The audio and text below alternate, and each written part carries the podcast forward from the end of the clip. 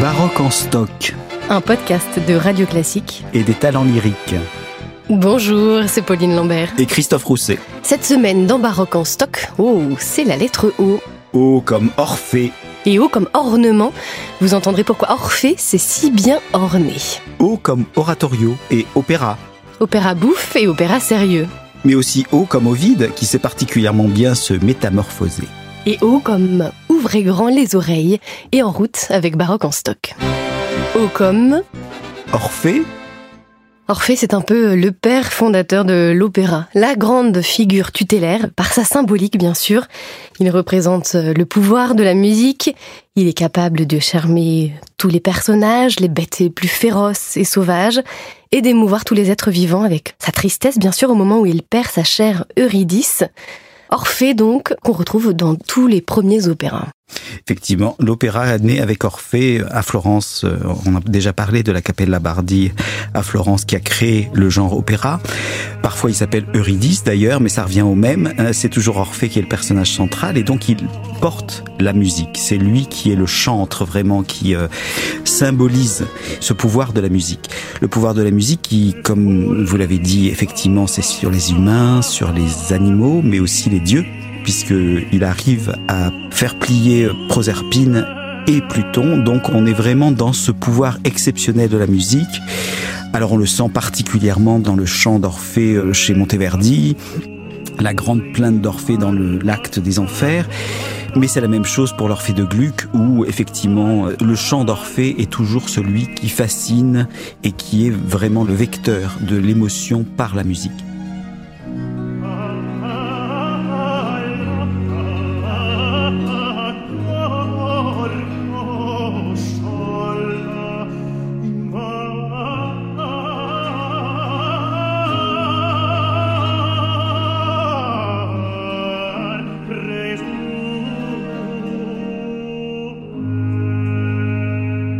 Et ou comme Orphée ou comme ornement, les deux sont très liés. Un moment particulièrement marquant que vous évoquiez à l'instant, Christophe, au cœur de l'opéra de Monteverdi au troisième acte. C'est un air, Possente Spirito, esprit puissant. Orphée doit alors euh, charmer Caron pour euh, passer le fleuve des enfers et retrouver son Eurydice disparue. Et donc ce musicien doit utiliser son art pour charmer cet être.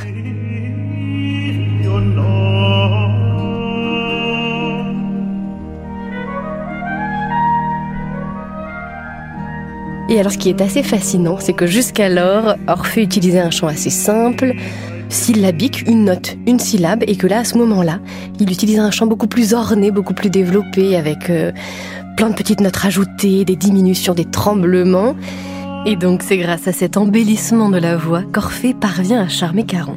Alors pour être tout à fait honnête, il ne le charme pas, il l'endort, mais bon, le résultat est le même il réussit à passer et à aller retrouver son Eurydice dans les enfers.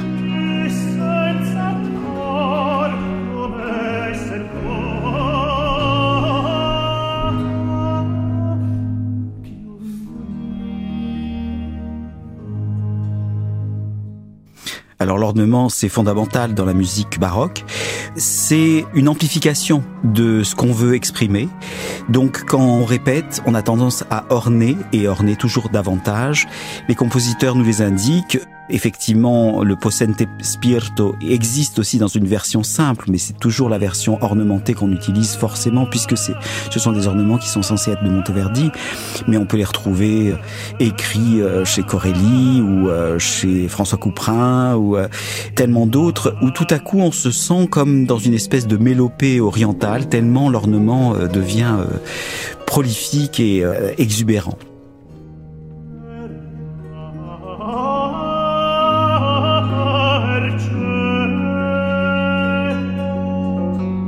Et donc ces ornements ont été écrits par Monteverdi lui-même. C'est ce qui est assez fascinant avec cette page. D'habitude, bien souvent, ils ne sont pas présents, il faut les imaginer à partir des traités. Là, Monteverdi a véritablement écrit deux versions de sa musique. Une version simple, sans ornements, et une version très richement décorée. C'est ça. C'est une chance inouïe, mais après, euh, qui euh, se permettrait d'orner quelque chose qui n'est pas orné par le compositeur de cette façon-là, de cette façon aussi exubérante? C'est pas simple. On a fait euh, très récemment la plainte italienne de Lully. Elle est ornementée par Lambert, son beau-père, et ce sont des ornements aussi qui sont totalement inouïs et qui nous amènent vraiment dans un champ oriental. Et ces ornements, on les retrouve bien sûr en musique, mais finalement dans toute l'esthétique baroque. C'est vraiment euh, un art de l'embellissement qui est omniprésent dans les instruments, bien sûr. On a parlé déjà des clavecins richement euh, décorés. On le retrouve sur euh, le mobilier. Tout finalement part bien sûr d'une construction, d'une architecture très sûre, mais qui doit être agrémentée. Et cet art de l'agrément n'est pas qu'un accessoire. C'est tout aussi important finalement. Absolument c'est le détail qui cache, euh, enfin, c'est l'arbre qui cache la forêt.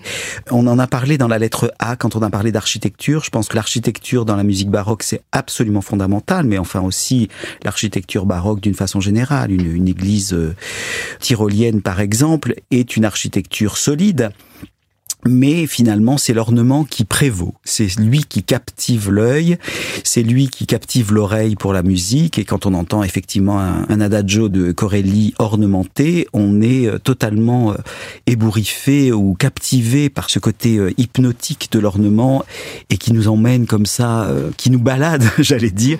Et c'est finalement l'ornement qui cache la forêt, effectivement, et qui cache l'architecture qui peut être finalement jugée comme assez simpliste.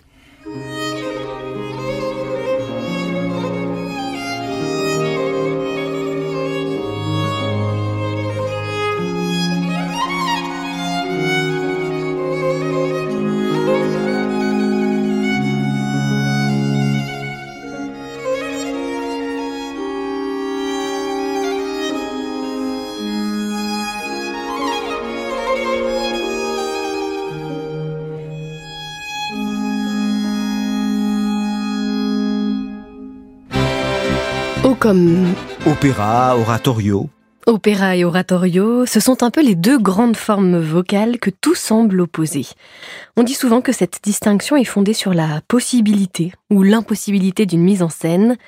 L'opéra raconte une histoire entièrement chantée et mise en scène, alors que l'oratorio raconte une histoire sacrée qui n'est pas mise en scène.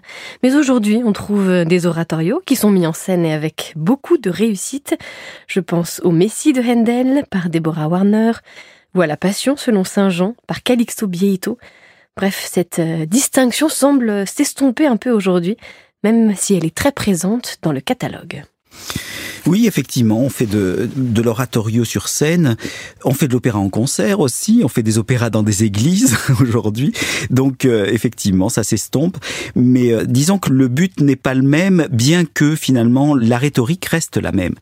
Et on pense particulièrement, justement, en revenant à l'Orfeo de Monteverdi, on pense à cette ouverture d'Orfeo qui sert d'ouverture aussi aux vêpres de la Vierge.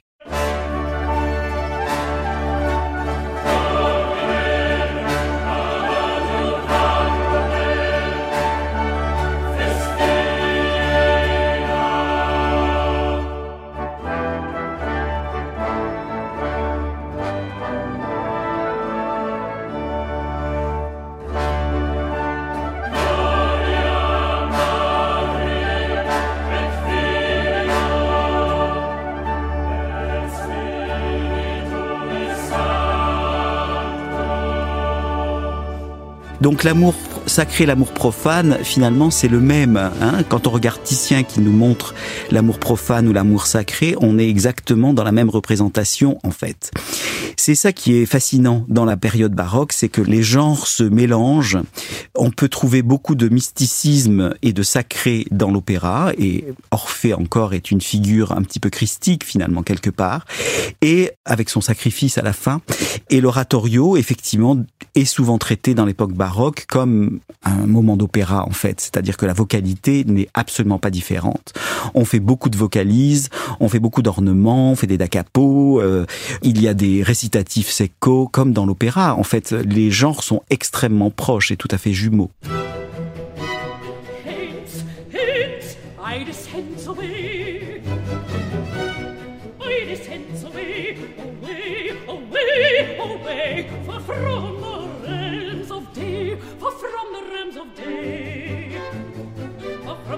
Et en plus, il y a des oratorios qui racontent des histoires profanes. Pas forcément inspiré de la Bible. Haydn a écrit ses saisons. Handel a lui aussi composé dans les deux genres des oratorios sacrés et des oratorios profanes. Et donc, euh, ça se mêle complètement. Absolument. C'est mêlé. Hercule sont de grands, grands oratorios de Handel qui, euh, du coup, donnent lieu à des, à des mises en scène beaucoup plus facilement qu'un Messie. Mais il y a dans l'oratorio profane chez Handel cette volonté d'être plutôt dans l'abstraction de l'histoire et euh, c'est prévu comme des pièces de concert. Donc il y a effectivement les interventions de chœur, il y a le, le comment dire, l'action avance, mais c'est finalement accessoire, beaucoup plus accessoire que dans un opéra. Et un opéra, tout de même, peut-être la grande caractéristique, c'est que, a priori, c'est une forme entièrement chantée du début à la fin, même s'il y a des formes qui sont un peu à la marge. Le Singspiel en Allemagne, avec ses dialogues parlés comme dans la flûte enchantée. La version française, l'opéra comique, comme dans Carmen aussi. La zarzuela espagnole aussi, qui mêle des dialogues parlés. Ce sont à chaque fois des genres qui sont vraiment à la frontière de l'opéra qui permettent peut-être d'en définir un peu plus euh, les contours. En fait, l'opéra comique euh, né en France, il est euh, comment dire, l'expression de quelque chose de plus populaire, c'est-à-dire que peut-être qu'on trouve que l'opéra tout chanté de A à Z est un petit peu trop loin de l'expression naturelle ou naturaliste comme ce fameux naturel que cherche Jean-Jacques Rousseau. Donc il naît en France et finalement il sera récupéré, comme vous le dites, très justement par la Sarsuela, par le Singspiel et deviennent des arts nationaux en fait. C'est-à-dire qu'on porte notre langue pour le public, on la porte de façon beaucoup plus théâtrale et on se drape un peu dans sa dignité euh, nationale et nationaliste parce que c'était évidemment l'italien qui était le vecteur de l'opéra d'une façon générale. C'est pour ça qu'on parle d'opéra bouffa et opéra seria. Eh bien, nous y voilà, ces deux termes italiens, opéra bouffe et opéra sérieux. Donc, c'est d'Italie que sont partis ces deux genres, même si un pays résiste encore et toujours à l'envahisseur, la France, bien sûr. Et donc c'est la grande distinction de l'opéra au XVIIIe siècle, le sérieux et le comique, même si à l'époque il y avait des intermèdes comiques joués entre les actes des opéras sérieux. Et c'est le cas par exemple de La servante maîtresse, La serva padrona, un opéra de Pergolèse, qui n'était au départ qu'un intermède finalement. Oui, absolument. Et puis ce qui est intéressant, c'est que l'opéra, à sa naissance, avec Monteverdi, mêle les éléments comiques et tragiques. On pense au Retour d'Ulysse, on pense à Popée, qui sont des opéras qui sont extrêmement sérieux, avec des thèmes mythologiques ou euh, un petit peu mythiques, des interventions de Dieu, etc. Et puis tout à coup, on a des personnages qui sont délibérément comiques, avec des scènes qui sont censées faire rire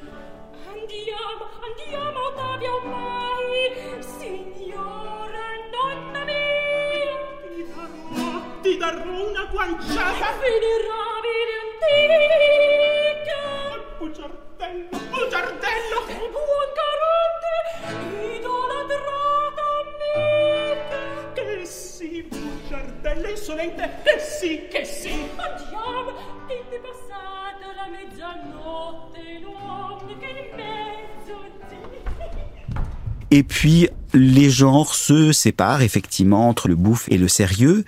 Cette euh, intervention du comique dans l'opéra sérieux existe aussi en France avec euh, les premiers Lully, dans Cadmus et Hermione, dans Alceste, même dans Psyché. Il y a des petites interventions du comique qui sont assez euh, inattendues, mais qui donnent une certaine respiration finalement à la tragédie.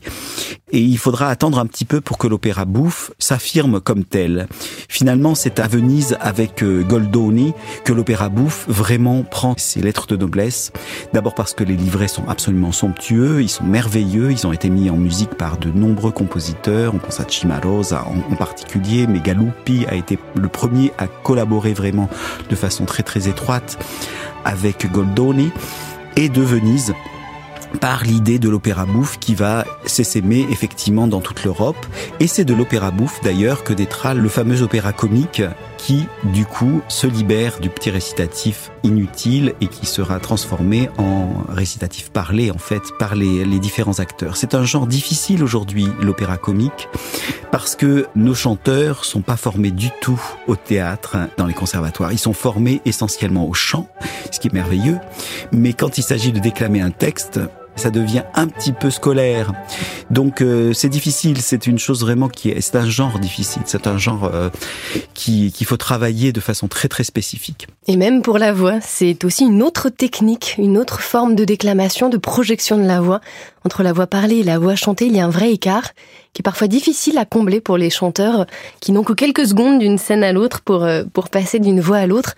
Donc on comprend la difficulté de ce genre qui est pas seulement léger, mais aussi profondément euh, difficile pour les interprètes. C'est-à-dire qu'aujourd'hui, on a tendance à ne pas supporter une déclamation euh, avec une voix placée, mais on sait très bien que, par exemple, une Sarah Bernard était capable de monter dans l'aigu, de descendre dans le grave, etc. Elle avait vraiment une, un ambitus énorme. Aujourd'hui, quand on déclame un texte, on a un petit peu cette espèce de, timidité, on veut pas euh, en faire trop, et donc on n'utilise pas la voix placée, mais on peut imaginer que effectivement une Carmen euh, déclamait avec sa voix placée dans le registre de mezzo qu'elle utilisait quand elle chantait. Donc ça c'est beaucoup moins fatigant pour un chanteur s'il utilise cette voix placée.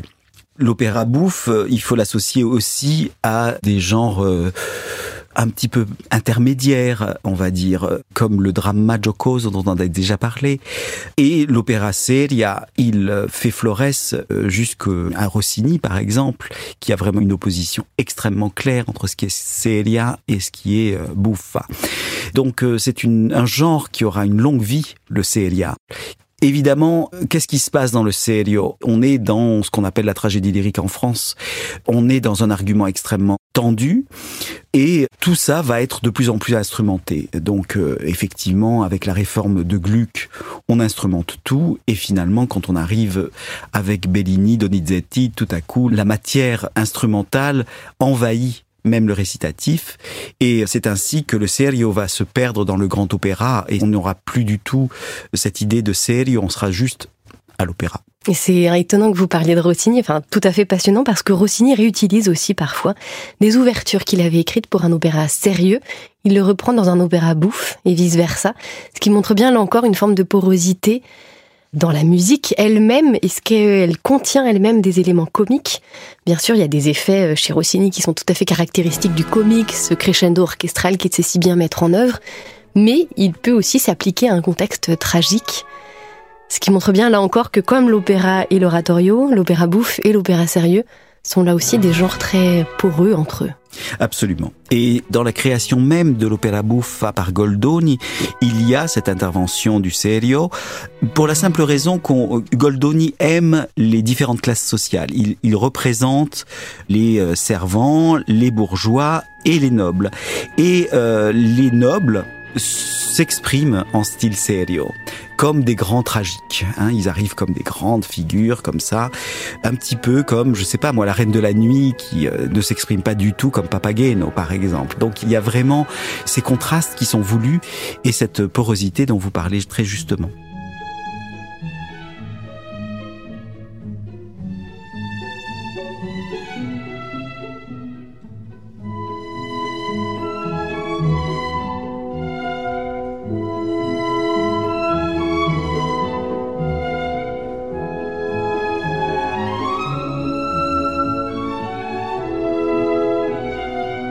Quelques notes de cette ouverture de Rossini pour Aureliano il Palmira, qu'il reprend dans un autre opéra sérieux, Elisabeth, reine d'Angleterre.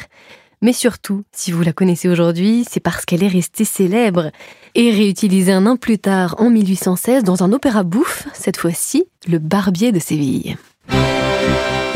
Comme. Vous connaissez peut-être la métamorphose de Narcisse, en tout cas vous avez sûrement déjà rencontré un narcissique. Vous connaissez peut-être la métamorphose d'écho, ou en tout cas vous avez déjà entendu un phénomène d'écho dans une caverne ou dans une église. Vous connaissez l'enlèvement d'Europe, ou en tout cas vous savez situer l'Europe sur une carte. Toutes ces figures viennent d'un seul et même auteur latin qui écrit un très long recueil de poèmes, Les Métamorphoses, donc d'Ovide. Et c'est une sorte de mosaïque d'histoire, une, une, galerie de personnages, de métamorphoses, de dieux ou d'humains qui deviennent des végétaux, des animaux ou des fleuves, et qui a vraiment infusé et imprégné toute la littérature, la musique, la peinture, tout l'art occidental. Oui, tout à fait. Et d'ailleurs, le haut comme Orphée, comme dans le début de notre entretien, apparaît aussi dans les métamorphoses d'Ovide. Donc ce sont tous ces espèces de mythes qui sont recueillis, qui sont dans le même livre d'Ovide et qui est vraiment une source inépuisable pour le baroque. Et pas seulement en musique d'ailleurs, puisque euh, les métamorphoses d'Ovide, c'est aussi les plafonds peints, c'est les cartouches au-dessus des portes, c'est euh, les grands tableaux de tous les grands maîtres, italiens comme français, ou allemands d'ailleurs. Et il y a cette source inépuisable pourquoi? Parce que euh, probablement l'ambiguïté, la transformation sont des choses qui sont très liées au baroque.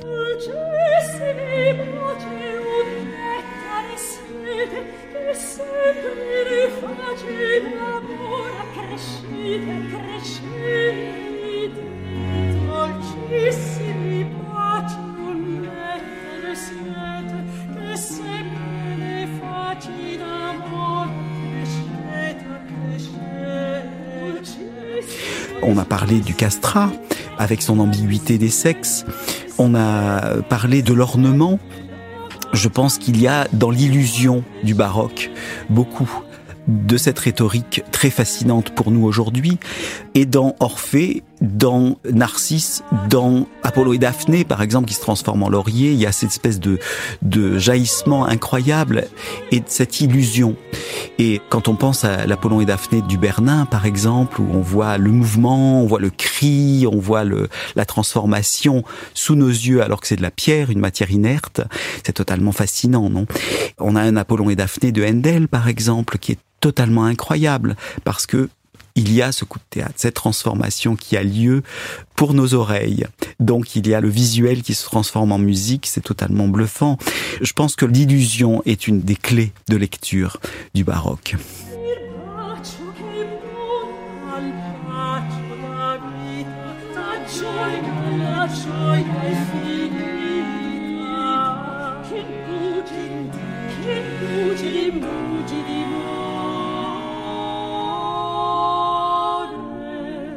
L'illusion du baroque et la discussion dans Baroque en stock, c'est terminé pour aujourd'hui. La suite la semaine prochaine avec la lettre P.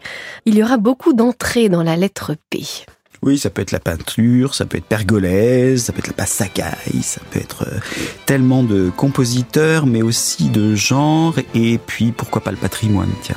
Et puis, vous saurez qui a composé le générique de cette émission comme Pauline, je serai là bien sûr, c'est promis, toujours avec vous, mon cher Christophe. Alors à la semaine prochaine. À la semaine prochaine. C'était Baroque en stock, un podcast de Radio Classique et des talents lyriques. Retrouvez toutes les références musicales sur radioclassique.fr.